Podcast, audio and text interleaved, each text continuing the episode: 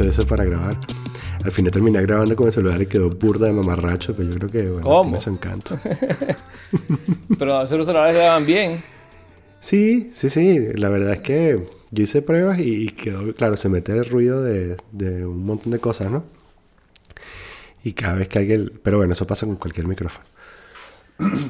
Chamo, mucho gusto. Este, eh, mira, ¿es, es Herman, Herman o Germán? Herman. O Como Herman. Monster. Ok, fino. fino. Y, y tú estás en Miami, ¿no? Sí, en Fort Lauderdale. O sea, que En está al norte ok. de Coral Springs, Sí, sí. para estar precisamente Ah, cerca de Boca fino, Ratón. Fino, fino, está bien. Soy el primo hermano de Vicente Ulibe, el Sí. famoso Vicente. No, el famoso Herman. él es, él es- Sí. él es el, el primo más pequeño que tenemos, ¿verdad? Sí. Sí, totalmente. Ah, yo no sabía eso, que, que él era Sí. el, El Benjamín. más joven. El más Son joven de la 24 generación. primos.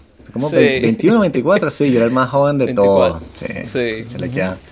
Pero Pero no, me acuerdo que el- loquito, vale. El Herman yo lo, yo lo fui a visitar, sí, como, bueno, cuando era chamo, y tú tenías, andabas con el rollo de la música, me acuerdo que me, me- me metí por la música gracias a ti dentro de todo, que tenés un teclado, y me acuerdo que me Sí. enseñaste a tocar, este, su su Sudio. Sí. Sí, de verdad. De Phil Collins, de, de Genesis. Ujú. Sí, no, todavía tengo. Ahorita tengo un Moog, un sintetizador Moog muy bueno. el, el Sub, muy bueno que te. eh, me- siempre que no tengo un sintetizador, pero ahí me, me dedico con mi hija que le gusta la música. Ahorita estoy. Tú sabes que uno revive la juventud con los chamos. Y Sí. entonces ahorita estamos buscando excusas. O sea, con mi hijo George, reviví mi juventud de Lego, armando Lego como loco. Incluso aquí tengo uno mira, que armé el otro día. Casualmente. El, el Batmobile, ¿te acuerdas? Uy, el Batimóvil de la serie, el De la chamo. 66, exacto. Qué bien. En Lego. sí, yo era fan de esa serie de, de, de Sí, Batman. claro. Y mira, y tu, tu hija es este campeona de básquet, creo, ¿no? Sí, Elizabeth la mayor, eh, o sea, mi hijo mayor es George y es bien Elizabeth, le encanta el basquetbol. Y ah, sí, sí, ahorita ganaron el campeonato y están como en tres ligas. Mi esposa es, el- es la coach, la, ¿cómo se coach? No sé en español, pero, o sea, la manager, la, y eh, de dos equipos está en el equipo del colegio y bueno es la campeona es la eh, mete sabes three pointers como si fuera no eh, y la, y la locura es que bueno mi esposa te- ella es fanática de básquetbol no y, y le compraron un robot hablando de robot que me encanta la- un robot de tal? básquetbol es una máquina que, lo- que la pones debajo de la cesta y lanza la pelota, pero a sitios aleatorios. Entonces ella Ah, está aquí, pam, pam, pam, pam. Y es una broma que se, ahí se la pasa como practicando con esa broma y bueno, le das tripo. Y es con, es con- la computadora. Y entonces le vas ting, ting, vas, vas mandando para, para todos lados y ya ahí se la pasa. No hace falta en los tiempos antiguos de uno que uno tiene que buscar la pelota, ya no. La pelota Sí. la manda al robot. Y Sí, entonces tenías como un padre en día- pasaba. Sí, entonces con eso estaba practicando y, y mi hija menor ahorita también está metiéndose en básquetbol. Y Patrick, que es mi otro hijo, el, el- el número 3, también está en básquetbol. Así que tengo tres deportistas en la familia de básquetbol. Oye, ¿y, y eso, ¿y eso que les dio por el básquet? ¿Fue una cosa así de...? mi esposa son es fanática. básquet? Mi esposa tiene récord de. NCAA. Ella jugó básquetbol en el college. Y tiene el récord, tenía el récord hasta hace poco eh, en el eh, most assist, que, que se llama asistir, ¿no? Ah, Ah, sí, de pase, sí, sí. asistencia. de básquet de asistir eh, y lo, tu- lo tuvo ella hasta, hasta hace poco. Ella jugó mucho eh, básquetbol en el CIE, en el college, Wow. cuando estuvo en el college. Entonces siempre ha sido deportista, siempre le gustó. Incluso mi esposa la, la conocí fue jugando softball en el equipo de softball de la compañía, donde ella jugaba. ahí. Y ahí nos metimos a jugar softball y ella jugaba softball. Y ahí empezamos la el romance de, del softball. ¿Es americana? Sí, de New Jersey. Ajá. Ok. Americana, americana de origen irlandés y Ah. polaco. Ok, sí, Polaco. eso, eso es americano pu- pure blood. Sí. Porque De irlandés y no de la, americano que, que polaco irlandés no es. de la madre de, de Irlanda y la el papá de polaco. Así que esa es la mezcla Está de la bien. familia. Tú te fuiste tempranito, ¿no? Tú te fuiste como a los 18 para Estados Unidos. Sí. Yo me fui en el año 85 ah, de Venezuela. Wow. me- sí, o sea, en la, en la buena época, cuando la gente no se iba. Eh, que me decían que yo estaba loco porque se estaba oyendo, ¿no? Eh, entonces, sí, me vine, sí, justo después, sí, como, sí, a los 18, 18 y pico, llegué yo aquí. Uh, me gradué del colegio, yo estudié en el Colegio La Salle mm. y, y, entré en la Simón Bolívar, pero en esa mm. época hubo un desastre de los paros que habían mm. y, yo estudié ingeniería eléctrica. Entonces mi papá me dijo, mira, mientras arreglan ese problema aquí, pues no te vas a Estados Unidos y estudia ya, aunque sea inglés. Y llegué aquí después con mi hermana, ¿no? También los dos llegamos aquí, vamos a estudiar inglés supuestamente y después regresamos, ¿no? Y empezamos aquí en el college y nos quedamos, pues básicamente. Y, trabajando, o sea, en el college siendo estudiando me dio un trabajo. Y empecé a trabajar, o sea, como al año este, en el college empecé a trabajar y bueno, cuando uno empieza a ganar plata, cambia la cosa, ¿no? Sí, y entonces no, empecé por ahí, empezaron a dar trabajo, diferentes cosas y, y, aquí estoy todavía, no me he ido, no me he regresado. y tú estabas trabajando más en la, en, la, cosa, estabas trabajando en la cosa de patentes, me dijiste, pues yo no me sé muy bien tu historia, chamo, o sea, somos primos, es horrible, capaz que el podcast puede resolver eso. Pero, este, porque yo sé que te fue muy bien y que tenías un, este, un negocio con patentes y, este, y te funcionó y tal, pero ¿cómo es esa, historia?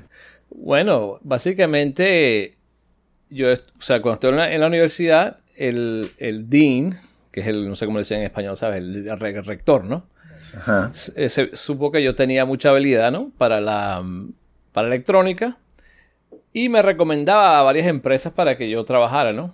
Y entonces una de esas fue la Motorola, la famosa Motorola que estaba cerca de aquí. Y me dieron una entrevista para trabajar en la Motorola.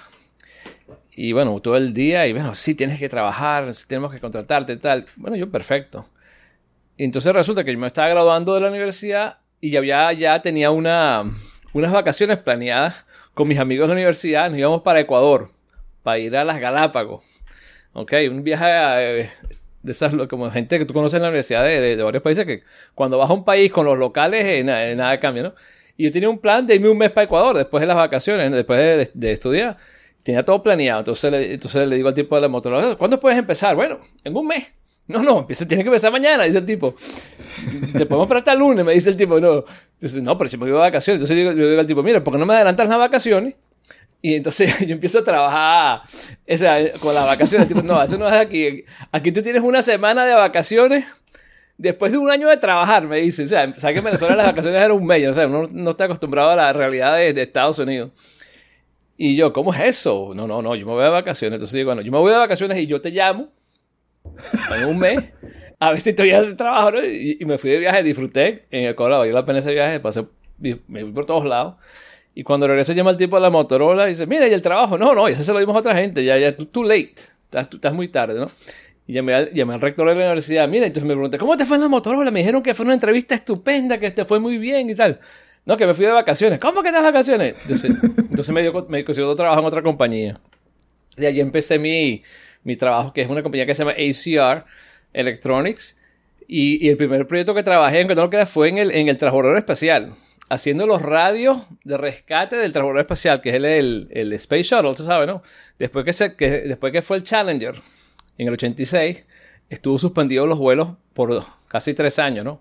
Mientras hacían todo nuevo los equipos de rescate, porque en esa época no, había, no se podían rescatar los, los astronautas, se había una explosión. Entonces hicieron un sistema. Entonces la compañía que yo trabajaba diseñaron unos radios de rescate que se le ponían en, los tobillos a los, astronautas. En caso de que caen en el agua, los podían traquear, ¿no? Y estuve trabajando en ese proyecto. O sea, una cosa. Incluso hay un video en, YouTube que lo conseguí trabajando yo en ese proyecto. Ahí está en el, en el YouTube en el año 88, 89. bueno, y entonces empezando eh, trabajando en esa compañía eh, de ingeniero electrónico, haciendo más que todo software, eh, programando chips y cosas esas cuando en Estados Unidos hay mucha rotación de personal. Entonces la gente va y viene como una cosa que uno no se acostumbra, ¿no? Mirando de Venezuela que la gente trabaja 20 años en el mismo sitio. Tú aquí el tipo va dos, tres meses y van, consiguen un trabajo porque le da más plata, ¿no? Y veces es una cosa, ¿sabes? Que, eh, aquí todo el mundo es que aquí se llama libertad de trabajo, ¿no? Aquí todo el mundo trabaja libre, ¿no? En Florida, ¿no? Eh, right to work, ¿no? Y entonces, mientras yo estaba en esa gente que se va y se venía, cuando van a otra empresa, están buscando un programador y me dice, yo conozco un tipo que se llama Herman, que trabaja en esa empresa, ¿por qué no lo llaman? Entonces me llaman después, mira, tenemos este proyectico, hacer una cosa. Y yo empiezo a trabajar como asesor, consultant, como dice un consultor. Después de las 5 horas, o sea, after hours, me puse a trabajar de haciendo programitas on the side, ¿ves? Y me di cuenta que yo estaba haciendo más plata después de trabajar que en el trabajo mismo de, de todo el día. Claro, o sea, una- una- claro. Porque cuando, cuando uno esto puede cobrar mucho más plata. Claro. Y, y me di cuenta que mi trabajo empezó a hacer. Entonces yo, normalmente como yo trabajaba en la empresa, yo me quedaba hasta las 10 de la noche fajado, Mm. trabajando ahí. Yo era el primero que iba y el último que me iba, ¿no? Y yo, tra- o sea, me estaba, o sea, si calculo las horas de que trabaja, o sea, es- fijo el precio, yo cagaba como dos dólares la hora. Minimum wage. O sea, ¿entiendes? Porque trabaja tantas horas, sí, ¿no? sí, sí, sí, sí, sí, sí. Y entonces mi jefe se dio cuenta, mira Germán, últimamente me he dado cuenta que te estás yendo a las 5 de la tarde, tú te has quedado hasta las 10, hasta las 9, te- ¿qué, qué ha pasado? ¿Qué estás haciendo? No, no, es que tengo trabajo eh, después del trabajo. ¿Cómo va a ser? Mm. Sí, sí, no, no, pero es que tienes que terminar los proyectos. Entonces digo, mira, ¿por qué no hacemos una cosa? Yo renuncio y me, me, me contratas como asesor, como consultant. Y así Bien. termino los proyectos. Digo, ¿Cómo va a ser? No, no, no, no Bien. puede ser. Y me, entonces renuncié a la empresa y todos los proyectos que, que hice los hice como asesor. Y ahí, eso fue en el año 89. En 90 empecé yo como consultant y ahí, y, o sea, y es la última vez que estuve trabajando para una empresa. O sea, monté mi empresa de, de asesoría y empecé word to- ¿cómo se dice? Word of mouth. Y empecé Ajá, con todo sí. el mundo. De que ¿qué tal? porque date cuenta que a las empresas le gusta a gente que no son empleados. En el sentido que tienes que pagar el beneficio, es, Sí. es un contrato, ¿me entiendes? Es bajo low risk, ¿entiendes? Entonces, Y es una cosa específica. Necesitamos que te hagas este, este proyecto con los parámetros y, y así empecé la, mi, mi, mi carrera de, de asesor. Y bueno, y en una de esas, el, eh, lo que pregunta Vicente sobre las patentes, eso fue muchos años después, en el año... Mi primer patente fue en el 96 Ajá. que una compañía para hacer un sistema de que, que answering service, lo que es cuando, hay- cuando a la Sí. gente hay- cuando tú llamas a una, a una operadora para hacer un customer service, lo- la gente se nota que cuando, cuando tú llamas en la mañana, la gente dice, ah, good morning, how are you? Can I help you? Sí. Y que a las seis de la tarde, hello, can I help you? O sea, la- el, el nivel de, de entusiasmo cambia durante el día, ¿no? Sí. Y entonces, eh, y otra cosa que, que notaron es que, o sea, cuando tú tienes un, un call center, un centro de llamadas, cada segundo vale. Entonces, si, si tomas eh, tres segundos de decir el greeting, en vez de 1.5 te está costando plata, ¿no? Entonces yo inventé un sistema que básicamente que graba el, el greeting de la mañana del empleado y lo repite durante todo el día. Es como un, voicemail, pero del, pero lo, o sea, lo conectas al micrófono del, del operador. Entonces cada persona tiene su greeting en la mañana cuando llegan, aprieta un botón. Hey, good morning, how can I help you? Thanks for calling Mr. Smith. You know, what's I do for you today? ¿Entiendes? Y eso fue en el 96 que me empezaron. Y ahí empecé mi primera patente de, de, de inventos o de cosas locas. Y después en el 2003, bueno, y, sigue traba- trabajé en muchos proyectos y cosas. Y entonces en el 2003 me llegó un cliente que quería hacer unos, unos inventos de, de los chips que van para las, para las impresoras. Casualmente este es uno de ellos aquí. Entonces es lo que yo invento, estas cosas. Estos chips que van, que esto va en los cartuchos de impresora para, para medir la tinta, ¿no? Y el tono. Y entonces a mí se me ocurrió una idea de hacer un chip de estos que sea universal. O sea, que, que, que cuando la gente que refabrica, lo- los que llenan los cartuchos, ¿sabes qué es los aftermarket? Los que gente que llenan los cartuchos. Hay muchas diferentes marcas, ¿no? Entonces yo pensé, ¿qué, es- ¿qué tal si hacemos un chip que trabaje en todas las marcas? O sea, que el, el- el fabricante solo tiene que preocuparse de un solo chip y él lo mete en el cartucho y el cartucho, de- el chip detecta automáticamente qué marca está. Bueno, eso fue uh, un invento porque tenías que tener como 100 diferentes modelos de chip. eh, eh, para, entonces, cuando inventé eso, me hice mi primer, se llama la patente de chip universal de impresora. Y eso empezó el mercado de, de Universal Chips.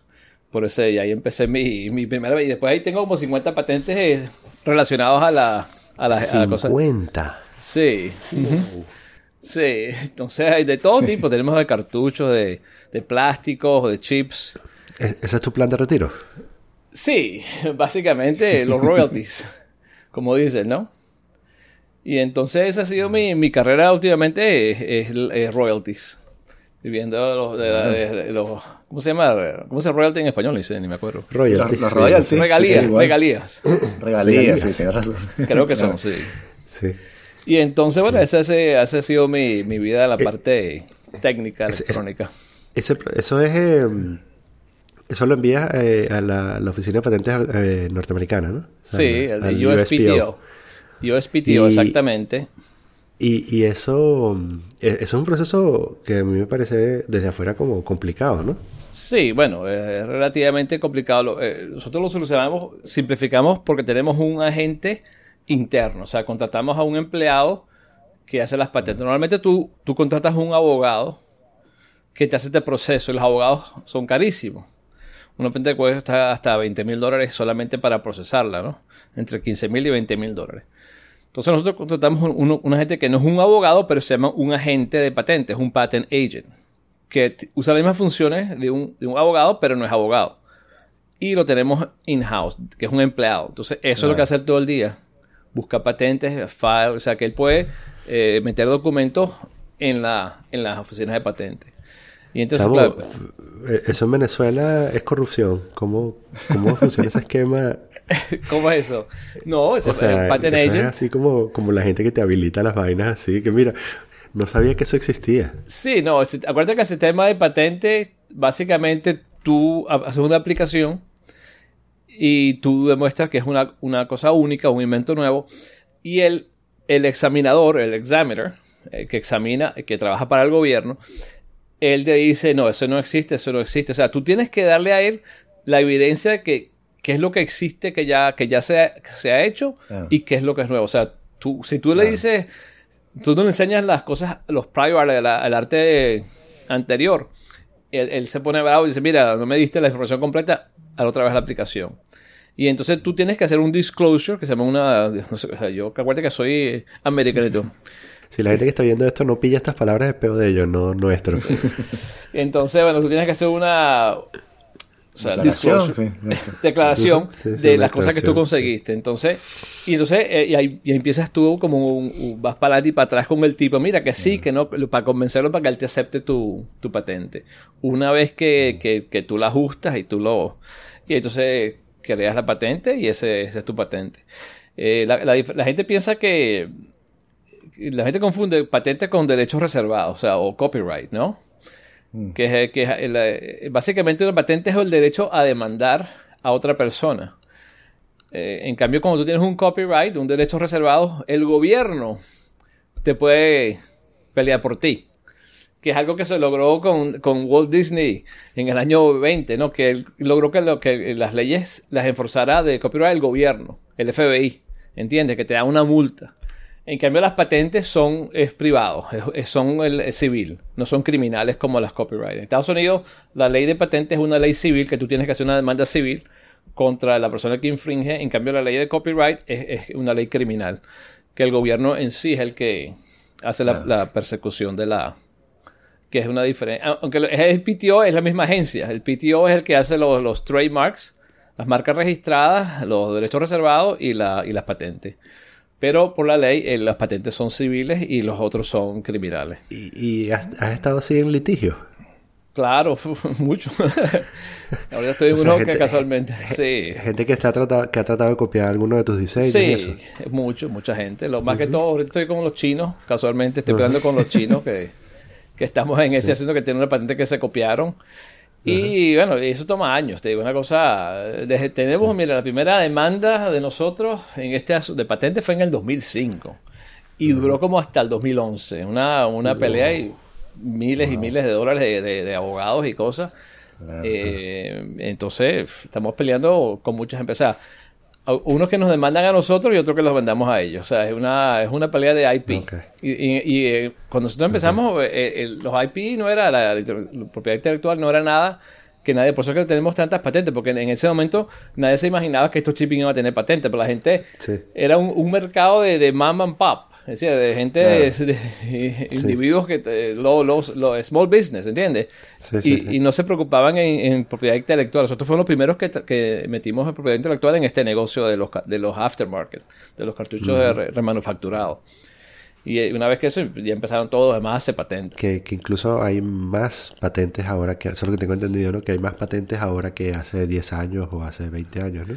Bueno, acuérdate que las patentes duran 20 años, ¿no? O sea, duran 20 años. O sea que relativamente hay más, pero hay, hay muchas que se han eh, expirado, ¿no? O sea, ah. o sea y en realidad no, son 20 ah, no años. eso que duran 20 años. Eso quiere... Sí, duran 20 años desde el, desde el momento que tú aplicas, no desde el momento que te la dan, que es algo que la gente sea, una patente tú la aplicas y tomas hasta 3 años el proceso de aplicación. O sea, que en realidad son 17 años que tienes tú de vida útil de una patente. ¿Entiendes? Porque empieza el momento de tu aplicación. Y en Estados Unidos la ley cambió hace poco, ¿no? Porque anteriormente la ley decía el primero que inventaba es el que tenía la patente. Yo inventé primero que Vicente y, yo, yo, gané. Ahorita, ya, eh, eh, que era el único sitio en, el mundo que era así. Normalmente en los otros países era el primero que metía la aplicación. Ah, que lo registra. primero, el que primero que la registra es el que tiene la patente. ¿Entiendes? Entonces hoy en día la ley de Estados Unidos es igual que en el resto del mundo que si, si yo, tú invitaste algo, yo metí algo y corremos a la patente, el que llegó primero es el que tiene la patente. Si tú después demuestras que él te la copió hizo algo ilegal, tú tienes que pelear. Pero por ley, el primero que llega es el primero que tiene la patente. Y entonces eso ha cambiado ese, ese punto de, la, de las patentes en ese sentido. Pero muy interesante la, el mundo de las patentes. Sí, eh, hay, hay una cosa que estaba leyendo el otro día que también que uno piensa poco, que, que también registran eh, organismos, ¿no? O sea, eh, cosas biológicas. Este... Bueno, sí. Eh, bueno, tenemos semillas. Acuérdate que hay, hay muchas, ahí se llaman utility patents, design patents, ¿no? Y el problema que ahorita es software patents. las, las patentes de software en realidad es algo que, no quieren que, que, si te un problema, hay un debate ahorita si, una, si un software se puede patentar, ¿entiendes? Porque es un método, es un producto, ¿no? Un software es algo que no se puede eh, tangible, ¿no? Y entonces hay un debate ahorita en, eso legalmente que si un software es, copyright, que es un, derecho reservado, o es una invención. ¿Entiendes? O sea, anteriormente era claro que un software es un copyright. ¿Entiendes? Es un arte, es un, cuando Vicente quiere un libro, ¿es una patente o es un, derecho de autor? Exacto. ¿Entiendes? Entonces, e, ese es el concepto que te dice. Originalmente la gente decía que el software era un derecho de autor, pero las, las compañías grandes empezaban a, a usar el, las patentes para software. Y en ese ahorita la Corte Suprema está decidiendo eso que y es posible que decidan que no, que los software tienen que ser derecho de autor porque es, una, una, escritura, pues es algo que se, se escribe, ¿no? Ahora, lo que, lo que hace el, proceso en sí, lo que si supone que el software controla un carro, tú puedes patentar el carro, pero no patentes el software. O sea, el producto final lo puedes patentar, o sea, como el, mecanismo completo, no el software en, sí. De, hecho, me sorprende que, sea un punto de, de, contención. De pelea, porque sí, porque, de contención, porque yo diría que el método es, es, en sí una invención. O sea, por más que sea una cosa que está escrita, pero si tú encuentras una solución, un problema vía software, eh, es más o menos de alguna manera equivalente a hacer un diseño de un chip, ¿no? O sea, tú encuentras una solución. La diferencia es que uno, bueno, tiene una manifestación física y el otro no. Bueno, ese es el debate, ¿no? Pero acuérdate que tú un software tú lo puedes publicar porque son líneas de código textuales en, texto, ¿entiendes? O sea, tú lo puedes ver. O sea, esa función en sí de cuando alguien escribe una novela, cuando te la copias, si copias los protagonistas, claro, sí. ¿entiendes? O sea, es algo que se, se ve la idea, ¿no? Entonces, en, la, en la ley de, derechos de autor eh, se llama productos derivados. No sé cómo, ¿sabes lo que es lo de derivados? de, Si tú haces una foto y haces un derivative de ese, de ese, de ese, de ese escrito, también cubre tus derechos de autor. Entonces, eh, eh, esa ley ya dicen, ellos están diciendo que la ley de software cubre, usando copyright, cubre el, el original y los derivativos. ¿Entiendes? Porque es un software derivativo basado en el concepto que tú hiciste el copyright, ¿entiendes? Mm. Entonces, ese es el debate, o sea, porque tienen el doble. Lo digo porque, eh, bueno, ajá, esto es una pregunta. ¿La, patente tiene que incluir la implementación o no? Porque, eh, ¿sabes? Tú podrías. Yo, tengo entendido que tú puedes patentar el método sin tener el. Sin tener el objeto, ¿no? O sea, tú puedes decir el. entonces, volviendo. O sea, es decir, puedes, por ejemplo, patentar el, la forma como el chip va a funcionar sin tener que hacer el chip, ¿no? Es correcto. Originalmente en las patentes tú tenías que hacer un prototipo. Y, mm. y tenías que mandar el prototipo a la oficina de la patente. Y, hay un museo incluso que, que, tienen todas las invenciones originales del año, de los años, hace 100 años, donde se han inventado los prototipos de los productos. Claro, eso en el año 30 se eliminó porque era una locura, no que no caigan tantas cosas, ¿no? Entonces, hoy en día tú tienes que hacer lo que se llama un disclosure, o sea, tú tienes que hacer una descripción eh, específica en tu patente de lo que estás inventando, con dibujos, explicaciones de muchas uh, formas de hacerlo. Entonces tienes el disclosure, es lo que hace tu producto. O sea, tú, no, yo voy, tú puedes decir, yo inventé un carro que vuela. Entonces, ese me invento un carro que vuela, que vuela a, a 10.000 pies y tal. No, tú tienes que explicar cómo ese carro vuela y en detalles con dibujitos, cosas. Y una persona experta en el arte de esa tecnología debe poder entender que un carro pues, es posible que vuele con ese invento tuyo. Entonces, el disclosure es lo que hace, lo que reemplaza lo que era anteriormente el prototipo que, que era un prototipo físico que tú hacías, ¿no? Entonces, las patentes normalmente son como 20 páginas de disclosure y una página de los claims. Eh, la patente en sí es, el claim, no sé cómo se dice claim en, español, o sea, claims. Sí, la, básicamente. la declaración, algo así. claim, para, que la gente, yo cuando la gente me pregunta las patentes, ¿qué es una patente? La patente eh, ahí tiene relacionado a los real estate, a, bienes raíces, aunque la gente no lo crea. Es una cosa muy interesante porque de ahí viene la, la idea original de cuando Thomas Jefferson inventó esto, que fue en 1790, cuando empezaron la la patente, Thomas Jefferson. Entonces, ¿qué usó él como, como modelo? Eh, usó, bienes raíces, eh, eh, tierra. Entonces, tú cuando tú defines un, pedazo de tierra, tú lo defines con el borde, ¿verdad? Que tiene 3 metros para acá, 90 grados. O sea, ese es el borde de la propiedad, del plot. Y, y, ahí tienes tú. Si tú estás dentro de esa propiedad, estás adentro. Y si no estás, estás afuera. Entonces, él hizo el concepto que se llama los claims, el claim es el borde de tu patente, ¿entiendes? Que tú defines el, borde de tu patente, que es eh, normalmente lo que dice, un ejemplo que dice que yo hago un tobo circular, que tiene una manilla, que tiene una tapa. Entonces, ese es mi, invento. Si tú, tienes algo que entra de esa definición, tú estás dentro del, de las bordes de tu patente. Entonces, el claim, es el claim que es el, es el perímetro de tu patente. Y entonces así es como tú defines. Entonces, cuando tú defines el claim, tú tienes el, disclosure, que es lo que dice todo lo que es, tu patente, y las palabras que tú usas en el claim, las, las palabras específicas, tienen que estar definidas en tu, uh, en tu disclosure. Y entonces así es como la gente entiende que, entonces cuando vas a un juicio, el juez dice, ¿cuáles son tus boundaries? ¿Cuáles son tus bordes de tu patente? ¿Estás infringiendo o no estás infringiendo? ¿Estás, ¿Estás dentro del borde o estás fuera del borde? Entonces ahí es donde empiezan las peleas. No, no, que es que la manilla tiene que ser una manilla cuadrada. No, es una manilla circular. ¿Entiendes? Mi, mi, mi, mi tobo es diferente. Porque es un tobo cuadrado. Él es, él es un tobo circular. ¿Entiendes? Entonces ahí empiezan las peleas. No, no, es que era obvio que un tobo puede ser circular o cuadrado. ¿Entiendes? Eso no tiene ningún... Entonces ahí empiezan la eh, las peleas en, las patentes, ¿no?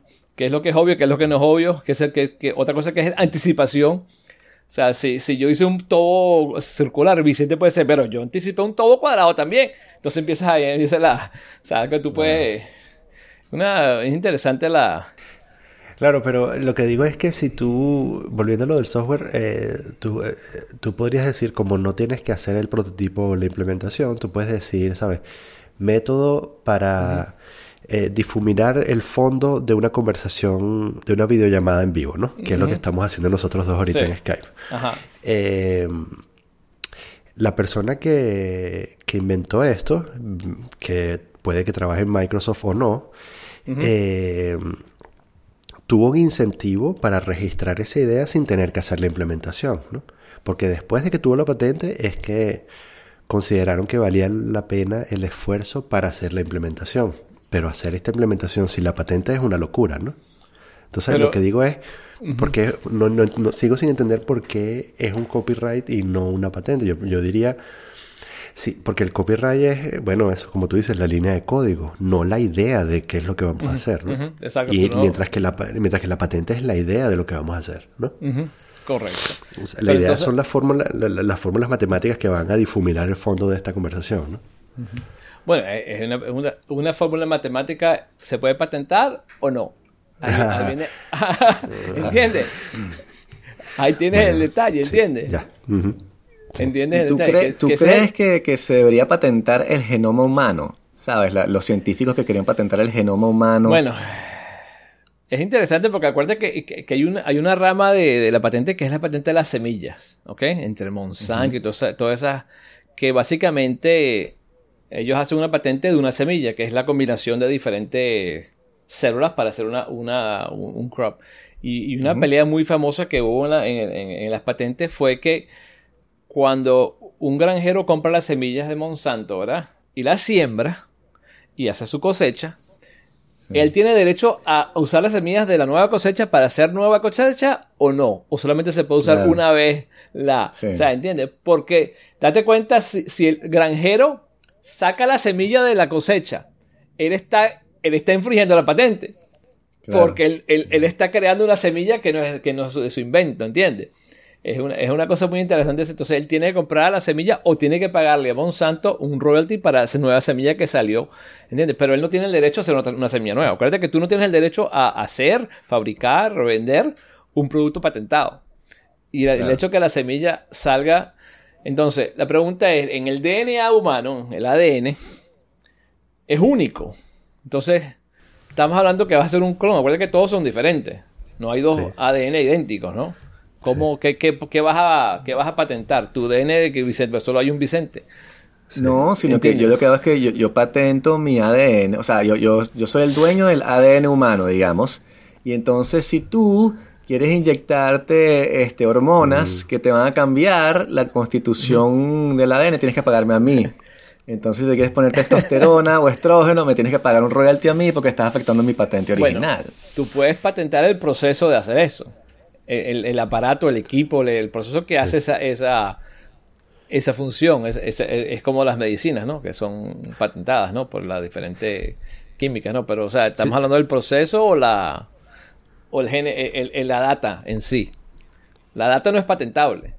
Lo que pasa es que estamos hablando de cosas distintas. Una cosa es el genoma y otra cosa es el ADN. Pero el ADN eh, es dado, ¿no? No es una cosa que tú te inventas. O sea, que Ajá, sería, exacto. tendría que ser algo así como que, que tú logras mm, dominar el arte de crear un individuo modificado eh, que resulta ser un gran basquetbolista, ¿no? Y entonces ahí patentas a ese individuo. ¿no? Sí, con esa característica. O, eh, o es eso, o que, por ejemplo, los grandes basquetbolistas dentro de, no sé, 10, 15 años o 20, eh, decidan su- patentar, sí, decidan patentar su ADN, ¿no? Sí, Entonces, y, y este, venderlo. Ajá. Sí, exacto. Entonces Para tú dices, clonarte. bueno, sabes, exacto. Tú Quieres dices, tener un hijo los- como yo, exacto. Sí, sí, le vendes Sí. a los Knicks, este, o sea, tú quieres, tú quieres ganar el campeonato dentro de 20 años, este, bueno, tienes que pagar, ¿sabes? No sé cuántos millones de dólares, Sí. sí, para, para criar a estos muchachos, para convertirlos en los mejores basquetbolistas, ¿no? Es posible, te digo, es posible que Mm. eso vaya a ese punto, ¿no? Es interesante, ¿no? Claro, la tecnología no está todavía ahí. Es algo que, que la tecnología lo va a decidir. Va a ser Sí. factible o no factible, ¿no? Y acuérdate que otro detalle es que eso so- solamente en Estados Unidos controla, cada país controla sus leyes intelectuales, ¿no? No, es- no hay, Mm. no hay una convención internacional de, de intelectuales, propiedad. O sea, cada Mm. país tiene sus leyes y es posible que, que en China puede ser diferente que, o en Europa puede ser diferente que en Estados Unidos. O sea, porque si un país hace eso, entonces todos se van a ese país y ahí venden su, Claro. su, su data, ¿no? Su, su ADN, ¿no? O sea, entonces tú tienes que ajustarte, o sea, algo que no es universal, pero te digo, ¿no? Date cuenta que al gobierno lo que le importa, con tal de que le paguen los fees para hacer los filing, eh, ahí lo que, donde puedan hacer negocio es el negocio para el gobierno. Es con tal de que puedan cobrar algo, ahí, go ahead, ¿entiendes? Uno de los grandes motores del capitalismo, ¿no? El, el sistema La de pa- patentes. Sí, correcto. Sí, eso fue, claro, Thomas Jefferson fue uno de los visionarios de eso, fue el inventor, ¿no? Y, y, y, y proteger, da- date cuenta que lo que digo, la- vino de, de- de la propiedad privada, ¿no? De que territorio, tierras privadas, que, que normalmente que, que eso no se daba originalmente con los reyes, el rey era dueño de todas las tierras. Y él, y él cuando, cuando, cuando inventaron el concepto de la propiedad privada, dice, pues no se aplican las ideas también, ¿no? Y también a los copyrights, ¿entiendes? Eso fue, de ahí viene ese concepto del capitalismo, pues. de Adam Smith. ¿Cómo, ves tú? Eh, porque también, ¿sabes? Hay mucha gente que trata de... Mm, o que, o que eh, trata de vender esta idea de que hay cosas que no deberían ser patentables eh, porque limitan el acceso de la humanidad a la información. no, es lo opuesto. o crean monopolios. es lo opuesto. Date cuenta que esa es una cosa que, que es una falacia porque date cuenta que cuando tú haces un algo, una patente, tú tienes que enseñárselo al mundo para demostrar que tu invento es, o sea, tienes que hacerlo al público y, a cambio de esa, del disclosure, de, de, tú enseñar al público tu invento, tienes 20 años de monopolio. ¿okay? Ese, ese, es el cambio, el, el, trade que tú haces. A cambio de que yo entregue mis ideas al, al, public domain, tengo 20 años de exclusividad, pero una vez que pasen esos 20 años, el mundo entero tiene la, como la aspirina. La aspirina fue patentada y una vez que la aspirina salió, incluso los Lego, los Lego fueron patentados 20 años y ahorita todo el mundo hace Lego, ¿entiendes? Porque la patente expiró. Entonces, ese, ese es el, trade que tú haces a cambio de tú enseñar, porque normalmente las compañías que tienen secretos no hacen patente. Si hacen algo que sea eh, propietario, no lo, no lo ponen en la patente porque todo el mundo sabe cómo se hace algo, ¿entiendes? Muchas cosas no son patentadas por ese sentido, que o sea, las patentes es lo que contribuye a que la gente haga cosas nuevas porque tú haces un invento basado en un, invento pasado. Y eso promueve las artes y la ciencia. ¿no? Y esa fue la idea de Thomas Jefferson, que, que vamos a empezar a, a, sacar las ideas al aire, ¿entiendes? O sea, tú, tú, ves las patentes y te explican, tiene que, tiene que explicarse cómo se hace el producto. O sea, cuando inventas un carro que vuela, tú tienes que explicarle a todo el mundo, o sea, a un ingeniero, cómo hace un carro que vuela. No puedes decir que yo invento un carro que vuela con una, una cosa secreta. Tiene que estar disclosure al público, ¿entiendes? ¿Qué sucede cuando la propiedad privada tuya tiene un impacto sobre la esfera pública? Es decir, si tú tienes algo privado como Facebook, pero tienes un impacto social altísimo, ¿el gobierno debería regularlo o no? Bueno, como capitalista no, obviamente, ¿no? Eh, el asunto de Facebook es interesante, ¿no? Porque ellos están aplicando un sistema de censura que no que no es compatible con el sistema de gobierno, ¿no? El gobierno no te puede censurar como te puede censurar Facebook o Twitter, ¿no? Pero son compañías privadas. Entonces, ¿cuál es la solución de ese problema? Bueno, la solución de ese problema es el marketplace, ¿no? Que alguien puede crear un producto compatible o alternativo donde no hay censura. Yo, tengo el, Facebook sin censura, ¿entiendes? Claro, son, hoy en día no es, no es fácil, pero es posible, es factible hacer un Facebook sin censura. O sea, alguien lo puede hacer. Toma tiempo, pero en el momento de esa transición, obviamente Facebook tiene el control de la... Pero como una persona capitalista, tú tienes que decir que obviamente es una compañía privada, tú aceptas los términos cuando entras en el contrato con Facebook a aceptar que ellos te, te limiten.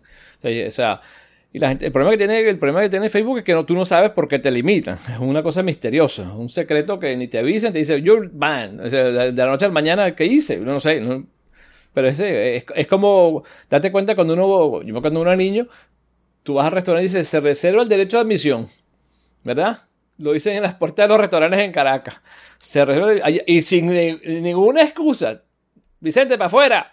No tienes que justificar, ¿entiendes? Es el mismo concepto que viene desde hace años, ¿no? Cuando uno era niño. Sí, sí, pero no puede ser este discriminación racista, creo, ¿no? O sea, si tú estás discriminando sistemáticamente a gente de color para entrar a tu restaurante, sí te pueden demandar por discriminación y tal, y qué sé yo. O sea, tienes el derecho, te restringes el derecho a admisión, pero no puede ser por motivo este, racista. Sí, pero claro, como tú lees la mente de una persona, ¿no? O sea, ¿entiendes? Eso no es... Es, difícil de probar. o sea, el dueño es el dueño. Y date cuenta que es algo que, que yo estoy a mí... O sea, hoy en día, por ejemplo, tú no puedes... La gente no puede fumar en los restaurantes, ¿verdad? O en los bares. Prohibido fumar. O sea, eso va, eso va en contra del capitalismo, ¿no? Porque si hay un restaurante que no quiere que gente fuma, la gente va al de no fuma. Y si la gente quiere fumar, va no. O sea, que el mercado decida quién van a los que fuman y quién los que no fuman. O sea, yo, yo, yo, no fumo y yo nunca iba a los, a los bares que tenían humo. O sea, ¿entiendes? Uno, uno escogía sin necesidad que alguno te escogiera por ti. ¿Entiendes? En ese sentido. Pero si estoy, si estoy en una minoría, si estoy en una, minoría muy chiquita y muy poco representativa, no voy a conseguir ningún bar que se adapte a mis gustos. Si yo soy, qué sé yo, el carajo que le gusta fumar pipa. O algo así como que, o sea, no voy a conseguir ningún bar en la ciudad. De, entonces tengo que fundar yo el bar, tengo que abrir yo el bar de, los que fuman pipa. para una persona, tienes que hacer un bar para una sola persona, dices tú. Tienes que hacer. Eh, sí, o cinco, no sé. Hasta qué punto vas a llegar, ¿entiendes? O sea, tú tienes que ajustarte, o sea, ¿quién es el que pone el riesgo? ¿Quién es el que pone el capital? ¿Quién decide? ¿Entiendes? Eh, ¿Quién controla el, establecimiento? ¿El cliente o el dueño? O sea, ahí viene el derecho a la propiedad privada. Tú tienes el derecho, claro, obviamente porque la gente discriminó y abusó, pero una pregunta, un bar que discrimine a, a gente con pipa, por ejemplo, claro, no hay mucha gente que vaya con pipa pero va a llegar un punto que van a hacer otras cosas. si la, suponte que la gente diga, mira, nosotros, el tipo está discriminando a la gente con pipa y se ponen todos bravos. ¿Por qué está discriminando? Y no van. O sea, la gente, si es una causa noble, los clientes van a decir, nosotros vamos a hacer un boicot de ese bar porque le discriminan a la gente con pipa. No vamos a ir. O sea, el mercado lo puede hacer sin, sin el uso de la fuerza del gobierno. Acuérdate que cuando el gobierno se mete en algo, están usando fuerza contra un individuo. ¿Entiendes? Y ese es el problema que, que el uso de la fuerza tiene que ser algo que es al extremo al final, no al principio, no, no preemptive, ¿me entiendes? Y ese, ese, es el debate que hoy en día eh, los políticos como no tienen nada que hacer, quieren pasar leyes para hacer algo que justifica que, tienen su trabajo o hacen algo, ¿no? O sea, para que justifique su trabajo, ¿entiendes? Entonces, o yo soy en ese aspecto más que el free market, más, eh, más libertario, ¿entiendes? Claro, si hay cosas que si tú haces un daño físico, haces algo malo, tienes que pagar las consecuencias, ¿no? A otra persona. Pero hoy en día, por ejemplo, el asunto del Facebook, del, free speech, que es algo que está ah, muy en Estados Unidos, o sea, yo creo que el, hate speech es un speech que es protegido. O sea, tú no vas a proteger, ¿para qué tienes un derecho de expresión para cosas que son buenas? El derecho de expresión para las cosas malas. Porque el derecho, cuando la gente dice algo bueno, no, no hay que protegerlo. ¿Entiendes? Eso se protege automáticamente. O sea, tú tienes que, tienes que proteger las expresiones controversiales, o sea, negativas, o sea, adversas, ¿entiendes? Que ese es el problema que tenemos hoy en día, que aquí la gente eh, eh, definieron el hate speech como algo que es ilegal. Y eso, eso, eso es una, como dice aquí, un slippery slope, que quien decide que es hate speech, ¿entiendes? Yo decido yo, decides tú. Varias cosas. Una, yo, he dicho muchas veces eh, esto de este, este argumento de de que, ¿sabes? Si, si no te gusta, tú puedes crear una cosa alternativa y tal. Pero en el caso de, en el caso de Facebook, me parece que hay situaciones o casos en los que de verdad es eh, casi imposible crear un producto alternativo. eh, bueno, eso, los comunistas latinoamericanos probaron como cinco veces crear un Facebook para comunistas y no pudieron. Bueno, primero, primero porque son comunistas. Sí, bueno, ya por ahí empieza. porque la gente, la gente que valía la pena eh, se fue a Estados Unidos a trabajar en Facebook. Sí. Em, pero, pero por otro lado, porque hay esto que llaman el network e-, effect, ¿no? O sea, si están todos, todos tus amigos están en Facebook, eh, es muy difícil arrancar a la gente de Facebook y llevarse al otro. Que sí sucede, porque hay gente que, bueno, que usa Facebook y, se fue a Snapchat, ¿sabes? Los chamos, o, se fueron a, Instagram y tal, ¿no? Pero, pero no es enteramente realista este asunto de que tú puedes crear un Facebook sin censura y la gente va a ir naturalmente para allá, ¿no? Más bien, la gente va a aceptar, lo, lo que termina sucediendo es que la gente termina aceptando eh, las reglas de la red en la que vive, ¿no? Y termina incluso termina autoconvenciéndose de que el hate speech es de verdad ilegal, ¿no? Sí, ese, es el problema. No, date eh, cuenta eh, que... y, te, lo digo, te lo digo porque me parece, este, este es como mi... Cuando, cuando oigo estas, estas ideas libertarias, normalmente, eh, o sea, en algunas estoy de acuerdo, pero con esta particular estoy en desacuerdo porque me parece que hay cosas en las que de verdad no es aplicable. En este momento todavía hay la esperanza de que haya una alternativa. Eh, mm. Yo no digo que en un futuro, si no se logra algo alternativo, hace falta mm. una intervención. Ah, porque date cuenta que está el Facebook y estos social media están haciendo el trabajo de que era el Public Square, que es la, la, plaza pública, ¿no? Está cambiando hoy en día la plaza pública, ahorita es digital. volviendo a lo, del, a lo del hate speech, este, ¿dónde está el límite? O sea, si yo Mm, porque, es fácil, ah, te amenazan verbalmente, a daño físico o, eh, o sea, insultos no, porque... Bueno, el, doxing en, eso sí. Eh, bueno, sí, el doxing no lo puedes hacer, o sea, te botan de Twitter y tal. Pero, o sea, legalmente, cuando tú amenazas a alguien de, de, de, de acto, acto, físico, eso no es, eso no es protegido, ¿entiendes? Mm. De amenazar al presidente, no puedes amenazar a una persona que te, va, te vaya a matar. O sea, haciendo Eh, o sea, son muy, muy pocas las cosas que son limitadas en, Estados Unidos, lo que es legalmente, ¿no? En, el, por, sobre todo el gobierno, ¿no? ¿Entiendes? Eso es lo que... No, no, pero, el punto para terminar, o sea, yo lo que pensaba, es posible. ¿Qué tal si hacen una plataforma? Date cuenta que el, ejemplo, por ejemplo, de Gab, ¿sabes qué es Gab, no? Que es la alternativa de Twitter, ¿no? Gab empezó una, una opción de ser un Twitter eh, sin, sin, censura, ¿no? ¿Y qué pasó? Ellos estaban usando el servicio de, de Azure de, Microsoft, ¿verdad? De la plataforma de Microsoft. Y Microsoft los canceló. O sea, porque Microsoft metió la censura a nivel de, del server, del servidor. ¿Entiendes? Por ahí fue el problema que no consigues una, O sea, tienes que ahorita crecer tu propio eh, cloud. ¿Entiendes? No, no puedes hacer eh, usar un cloud de otra gente. ¿Entiendes? Por ejemplo, Amazon no te acepta en el cloud si tienes una. Entonces, yo lo que pensaba era, ¿qué tal si, como el gobierno crea las autopistas, ¿por qué no el gobierno crea una, un cloud de uso público? ¿Entiendes? Que es, hacen los servidores que tú puedes un hosting de, de, o sea, hacer una infraestructura digital que tú puedes tener un, un, domain y tú haces lo que tú quieres en ese domain, una aplicación, una app, lo que tú quieras. Y ahí sí se aplica la libertad de expresión, porque estás usando los servicios del gobierno. Entonces, e, esa es mi visión, que si en un futuro, como gobiernos hacen aeropuertos, hacen autopistas, hacen ciertos eh, servicios públicos, ¿por qué el Public Square no puede ser ahorita otra vez un Public Square, no un Private Square como ahorita con Facebook? O sea, que es algo que, yo veo en un futuro, quizás alguien proponga hacer un Public Square digital. ¿Entiendes? Y, uh, y, cómo, una pregunta que te tenía, este, ¿qué hace el gobierno? Si este, Facebook, que es un ente privado y tal, supongamos que Facebook tiene libertad y tal y no está siendo censurado, y de pronto Rusia lo utiliza para hacer fake news y tal y hacer que la gente vote por Donald Trump. Este, El gobierno debería regular el fake news, Facebook debería regular los fake news.